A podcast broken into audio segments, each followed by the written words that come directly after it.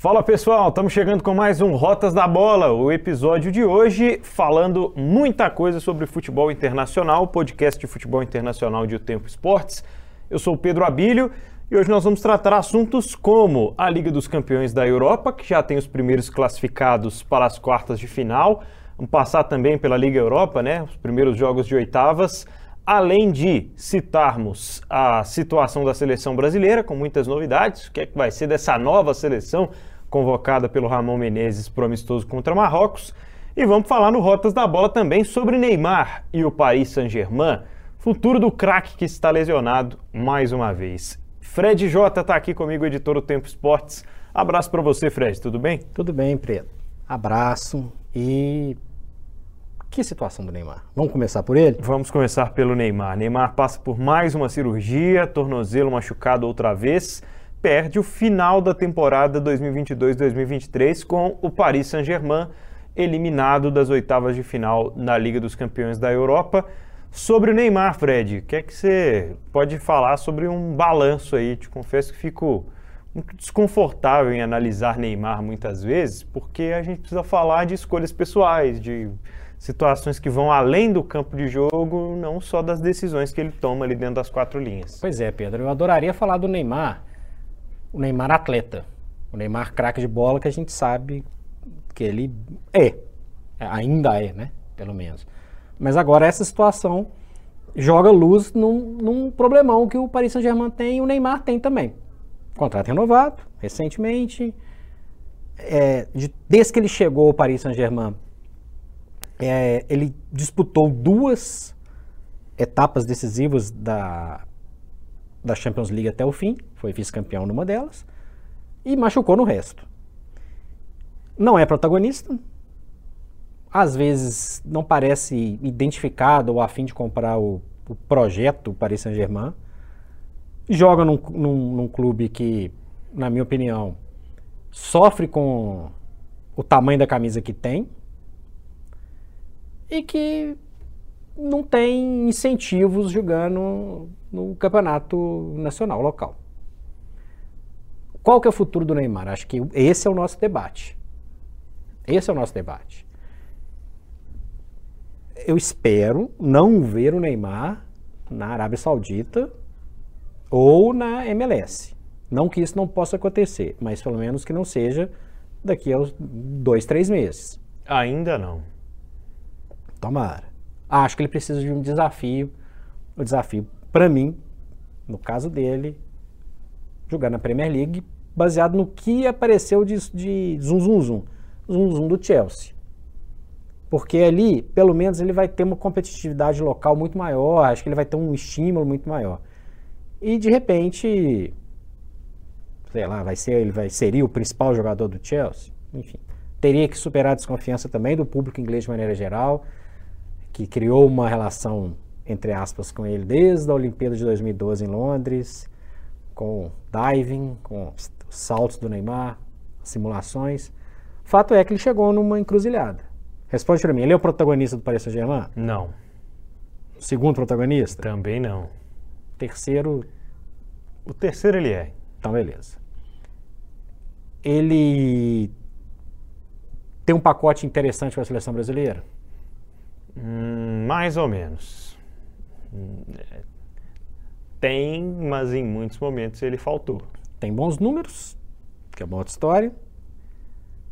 Três Copas do Mundo, nenhuma delas acima da média, machucou em duas, e uma virou chacota na Rússia, rolando no chão.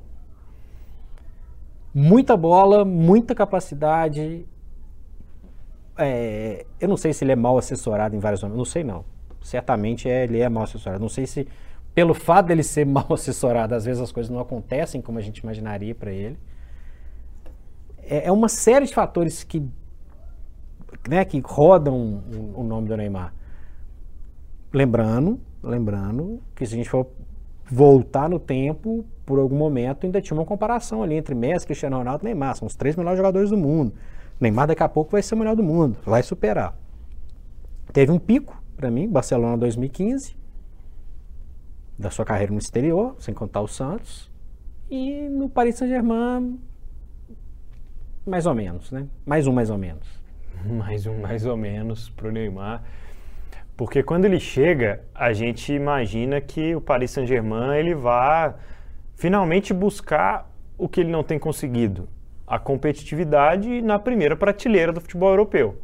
Sair da França como uma camisa pesada, como um time que vai, por exemplo, conquistar a Champions League. A gente imaginava que fosse conquistar? Em alguns momentos, sim. Mas o Paris Saint-Germain tropeça nos próprios erros, na maioria das vezes, relacionados ao planejamento. A gente vai falar sobre isso daqui a pouco quando a gente for falar da Champions League. Com relação ao Neymar, eu vejo que hoje jogar no Chelsea seria concorrer com jogadores mais jovens que ele, que tem muito potencial e que ele precisaria trabalhar essa questão física, né? Na Premier League não dá tempo de sofrer duas, três lesões por temporada, afinal de contas a exigência é muito maior o Paris Saint-Germain jogar sem o Neymar por 10 rodadas do Campeonato Francês vai fazer alguma diferença? Zero. Zero diferença. O Chelsea investir o valor que se investe para ter um jogador como o Neymar e perdê-lo por tantas rodadas por lesão não é interessante e esse histórico precisa ser pesado. Então, mais uma vez, a gente está vendo o Neymar diante de uma questão física que relaciona com as pancadas que ele toma, com o estilo de jogo dele de prender mais a bola, mas no fim das contas vai de encontro a uma preparação, a todas as escolhas que ele faz em detrimento ao futebol e isso faz parte. Isso é uma coisa que a gente não tem como julgar, não tem por que ficar analisando. Mas entendo que esse é o fim da linha para ele no PSG, Fred.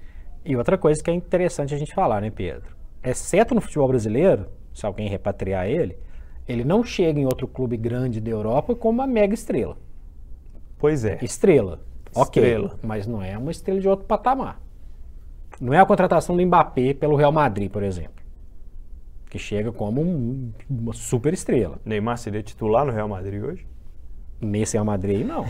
não. não faz sentido, né? O Ancelotti vai pensar, pô, Ele vai ser titular, mas vai ser na direita, lá disputando posição com o Valverde. Pois é, tá me aqui- complicando. Tem bola? Tem, muita bola. Mas assim, agora, nesse momento aqui, não, agora não, espera um pouquinho. Mbappé é outra história. Né? Até o Messi, com, com 35 anos, chega como uma mega estrela em algum lugar.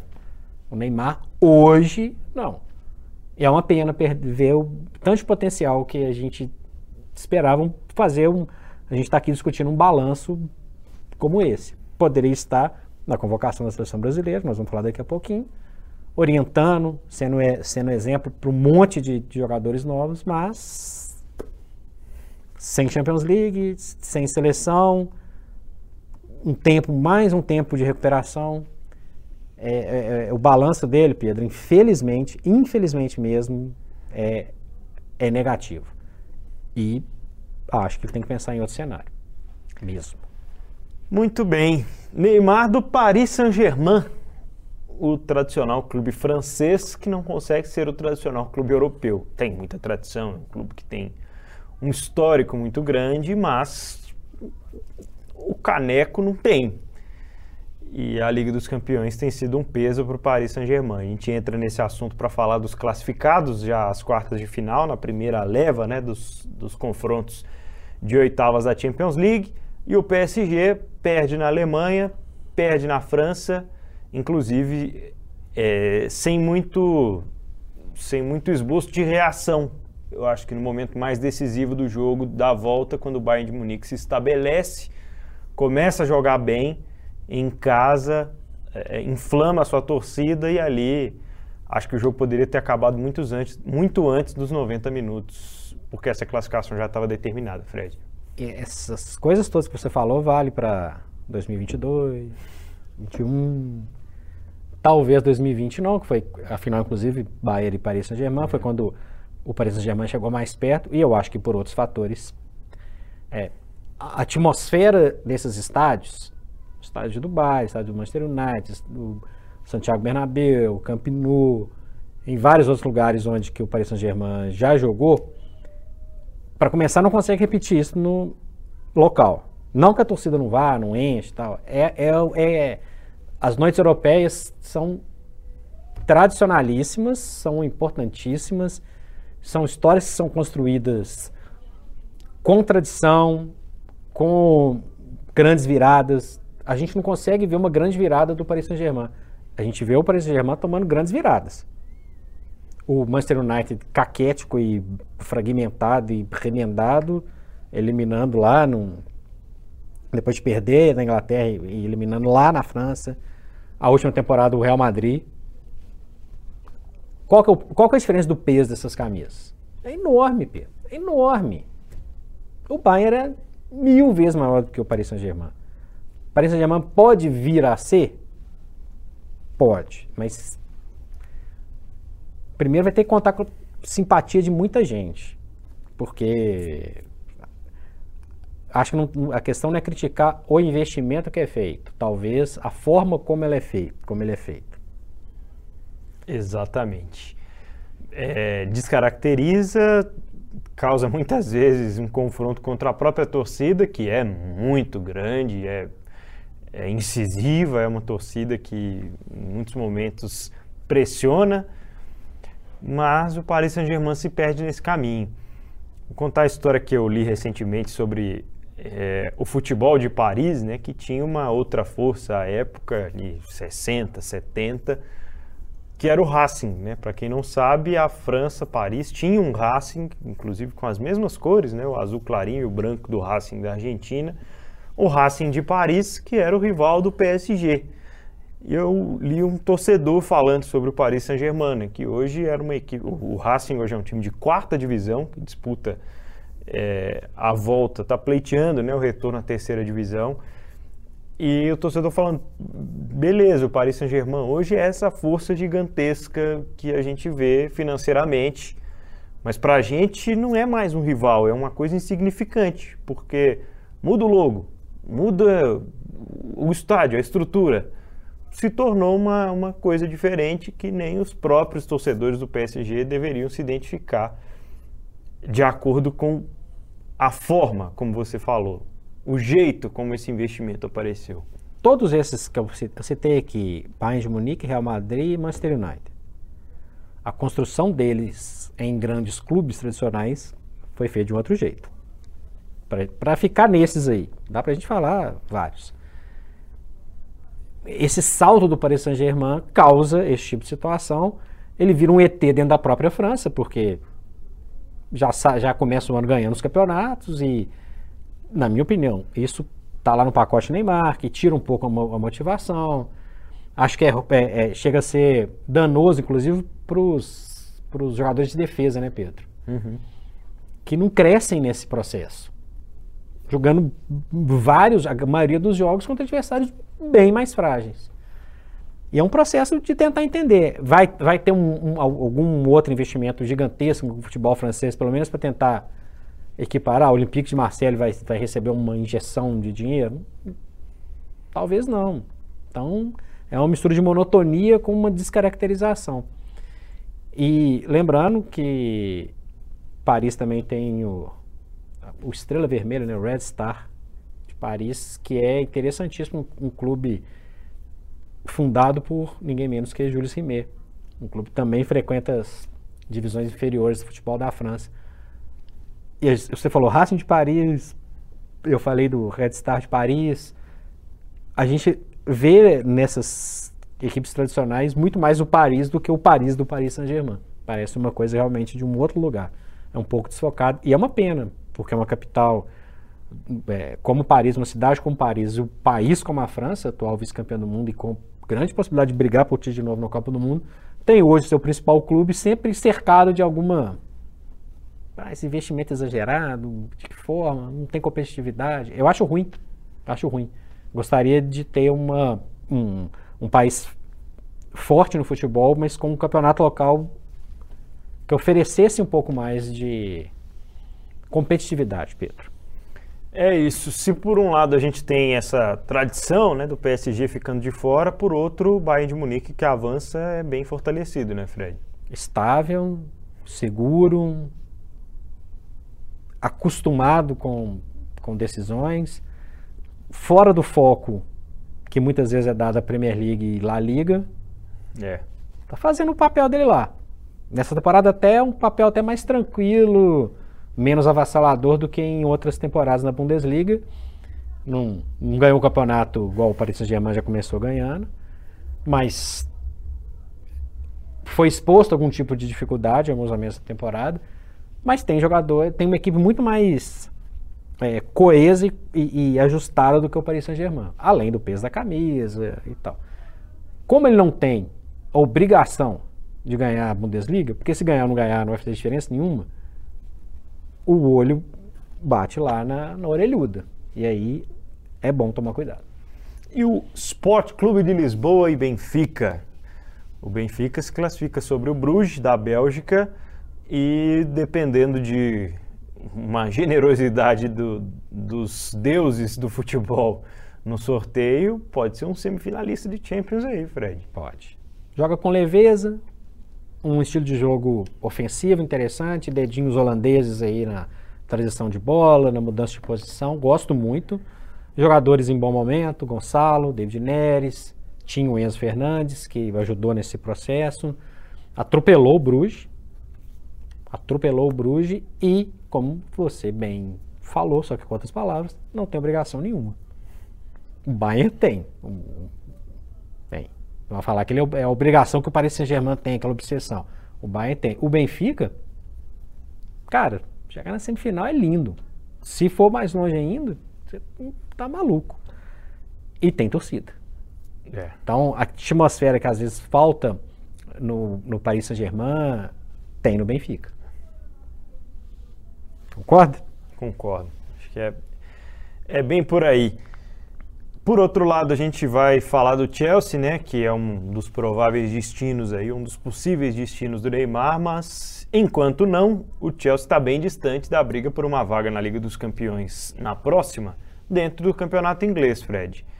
E essa distância causa uma, uma obsessão mesmo, né, pela Liga dos Campeões, afinal de contas, é uma temporada em que o investimento acontece, em que o clube precisa mudar de dono, mas o Chelsea muda de treinador e ainda não emplaca, né? Se classificou contra o Borussia Dortmund com alguns sustos. Tá remendado, né? Tá, é um junta-junta. Chegou o Enzo, é, mudou o técnico, mudou o goleiro, o Aubameyang joga, não joga, chega o João Félix e mais um bando de, de jogadores. O Chelsea, ele tem a seu favor o fato de, em proporções diferentes do Benfica, não ser favorito. Não tem obrigação. Tá ali. Tem jogadores que podem decidir, pode pegar um, um ritmo e um encaixe numa, numa reta final com o fator Stanford Bridge, outro estádio que tem uma atmosfera que é legal nesses jogos de Champions League. Pode surpreender, mas esse processo é muito mais importante pensando na temporada 23-24 do que agora perambulou aí em décimo lugar, várias rodadas na Premier League e precisa de dar algum retorno para a torcida. Não acho que vai levar, mas ninguém achava que 2012 ia levar com elenco melhor. Trocou de técnico, aí elimina ali o Napoli, elimina o Barcelona no Camp Nou e ganha do Bayern de Munique na Allianz Arena. Obrigação do Bayern, foi lá, defendeu, jogou feio quando precisou jogar. Tinha mais jogadores para decidir, né? Não dá para comparar, Lampa, Droga e tal remendado, mas desorganizado em campo. Mas com possibilidades, porque não tem obrigação e tem jogadores que podem chegar. Talentoso, né? Você falou que ninguém esperava que fosse ganhar em 2012. Alguém esperava em 21? Não. A diferença de 21 para 2012 é que o time era extremamente organizado. Aí era o, era o, era o, era o Thomas Tuchel, já era um técnico que já estava mais tempo, já tinha um, o time tinha uma cara. E o adversário na final é outro que precisa de 2021 é outro que precisa dar aquele salto europeu. Manchester City é um assunto para um outro dia, mas precisa dar um salto também. Por falar na necessidade de dar um salto europeu, Fred Jota, a eliminação do Tottenham e consequente classificação do Milan, amigos e amigas do Rotas da Bola. Tem mais do Milan ou mais do Tottenham, Fred? Tem um temperinho Mas se eu tivesse que colocar o, o dedinho maior de tempero, tem mais do Tottenham presepeiro. Tem uma culpa muito grande do Tottenham, tem, não? Tem. Enorme, enorme. Se colocar agora, esquece tradição, camisa e tal. Quem que é melhor? O Tottenham. Elenco é o Tottenham. Tá. Camisa, tradição, etc e tal, Milan. Ponto. Joga em casa. Tá fazendo tudo bonitinho. Tem um estádio gigantesco, multifuncional, que vai trazer muitos frutos, etc. Tem um técnico de ponta, na minha opinião. Ótimos jogadores, especialmente do meio para frente. A faca, o queijo na mão e na hora de decidir não consegue. O Milan fez uma partida muito. Fez uma partida, não, né? Uma disputa muito. Muito bacana, né, Pedro? Fez. Dentro do que era possível fazer, foi fez. muito bem. Bons jogadores, jogadores experientes que podem resolver, tipo Giroud, jogadores novos com muita capacidade, Rafael Leão e outras boas possibilidades. É interessante ver o Milan de volta a uma quarta de final. Esse tem o peso da camisa, que pode, dependendo aí de um confronto, pode trazer coisas interessantes, sim, sem obrigação. Nós estamos falando aqui, ó, Milan, até agora Milan, Chelsea e Benfica Estão na deles. Né? estão na deles. Agora o Tottenham tem que entender o que, que ele quer fazer. O Tottenham não é campeão inglês desde 1961. Nós estamos falando de 62 anos. Não vai ser agora. As Copas na Inglaterra, que eu imaginei que é- poderia ser uma boa possibilidade, já foi. Vai ter que brigar numa reta final para se manter ali no, no- no G4, para voltar para a Champions League e com um grande ponto de interrogação. Com Kane ou sem Kane, Pedro? Bom, eu imagino que com. Mas tem que se classificar. Tem que jogar a Champions League ano que vem. E aí é que mora o perigo, né? Pois é. Porque o, o, o Harry Kane hoje ele tem a dificuldade, diferente da temporada passada, por exemplo, do mercado. Né? Acho que o mercado ainda deseja, mas hoje o destino seria outro, o salário seria outro, é, diferente, uma situação diferente. Ainda é um dos principais atacantes do mundo inteiro e atrai, por exemplo, a atenção do Manchester United, que não tem um jogador nesse perfil. Né? Eu, só, assim, é, eu acho que ele tem que ver o que, que ele quer para a carreira dele. Pela idade dele, ou ele vai ser o jogador histórico do Tottenham, beleza, opção dele. Acho até legal quando acontece essas coisas. Uma transferência interna do cara que é o capitão da seleção da Inglaterra. Isso cria aquele, aquele ranço, aquele ódio, aquela, aquele mal-estar que causou em jogadores que não eram ingleses, mas que fizeram caminhos semelhantes. Van Persie para o Manchester United. Holandês, grande história na Inglaterra, mas ficou, entre aspas, manchado. Acho que a- quando o Adebayor sai para o City também, né? Também, com um padrão mais baixo, né? Mas Sim, acho pela identificação que a torcida do Arsenal tinha com ele, né? Pela forma como tudo acontece também. isso, isso internamente sempre causa um, um- um ranço. Alex Sanches, né? Outra coisa. Cria aquela animosidade que. Será que ele está disposto a, a, a esse tipo de animosidade? Não sei. É. Não sei. É diferente do que me vem à cabeça, pensando em ingleses, Rooney, Everton, Manchester United. O Everton é uma joia do futebol inglês, mas o patamar é um pouco diferente. Já era um pouco diferente no momento. Acho que capaz de incendiar a cidade e, e, né, correr risco de alguma coisa, só Campbell, Tottenham Arsenal É verdade. que é mais um cara ligado ao Tottenham, que não conseguiu ganhar nada e foi ser campeão no, no, no Arsenal.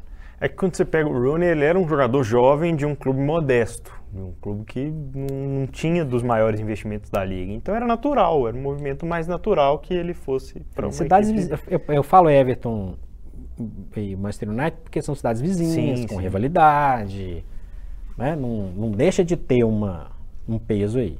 É. Não é o que mudou de rua, né? Esse aí, enfim.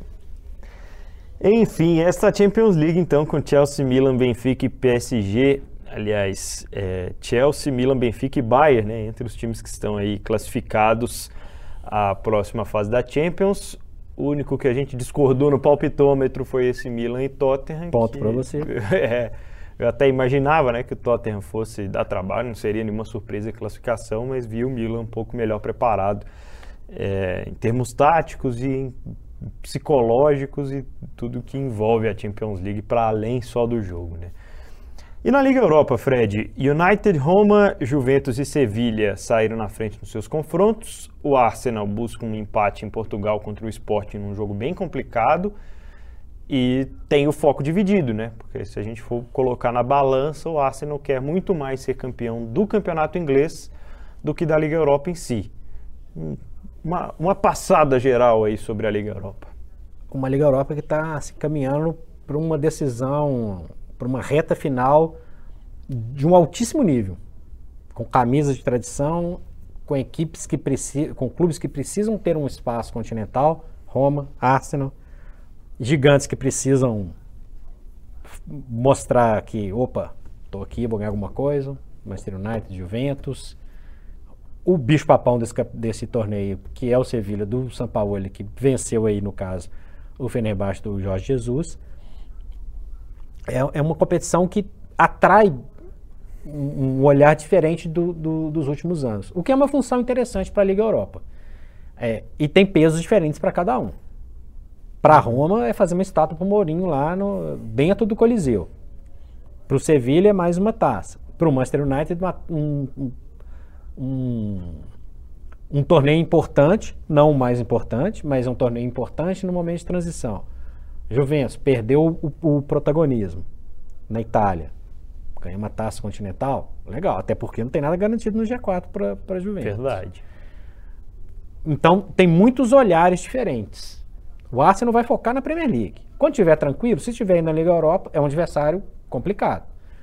Então, são muitos, muitos focos diferentes e isso atrai na, na, na Liga Europa. É uma reta de final muito interessante. Dá para falar aí desses todos, quem que dá para cravar que está caminhando tranquilamente para as quartas de final, Manchester United fez 4 a 1 no Betis, pouco provável de, de tomar uma virada. Os outros ainda com um certo receio, porque não abriram uma vantagem tão grande. Muito bem, Fred J, amigos do Rotas da Bola, a gente falou sobre as competições europeias e agora vamos falar sobre a seleção brasileira. Brasil de Ramon Menezes, técnico interino, a gente sabe, né? A seleção ainda busca um novo nome para ser o comandante, tendência de que seja um nome de fora, um nome estrangeiro, mas o Ramon acaba de vencer o Sul-Americano Sub-20 comandando uma boa geração de jogadores, geração essa que contribui com a seleção principal agora com alguns nomes que a gente vai citar por aqui, por exemplo. É, Vamos começar, Fred, sobre essa convocação, né? Explicar que um jogo no fim de março, uma partida só, um jogo contra Marrocos.